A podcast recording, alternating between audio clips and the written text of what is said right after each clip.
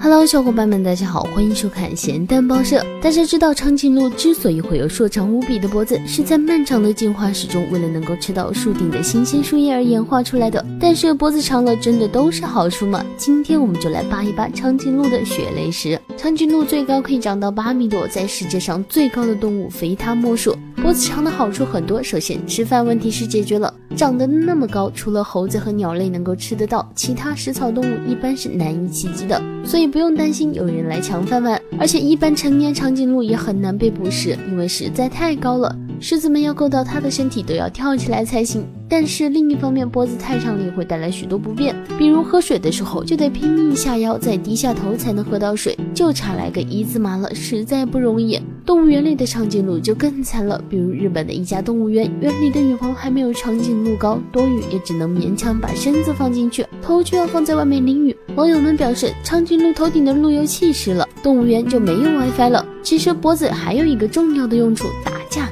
雄性在发情期为了争夺交配权，常常会发生战斗。而他们的打架方式比较特别，就是利用自己硕长的脖子，狠狠地甩动自己的头，砸到对手身上，原理就像流星锤一样，这会造成巨大的伤害。所以两只长颈鹿之间的战斗往往是非死即伤的，比一般食草动物要来的凶残许多。但小伙伴们不用担心，一般情况下长颈鹿还是比较温顺的。但即使这样，在动物园也不要随意给动物们喂食哦。好吧，希望地球人不断的作妖，让我们继续吐槽世界如此枯燥，新闻也需要情调，还不点关注，你是在等什么呢？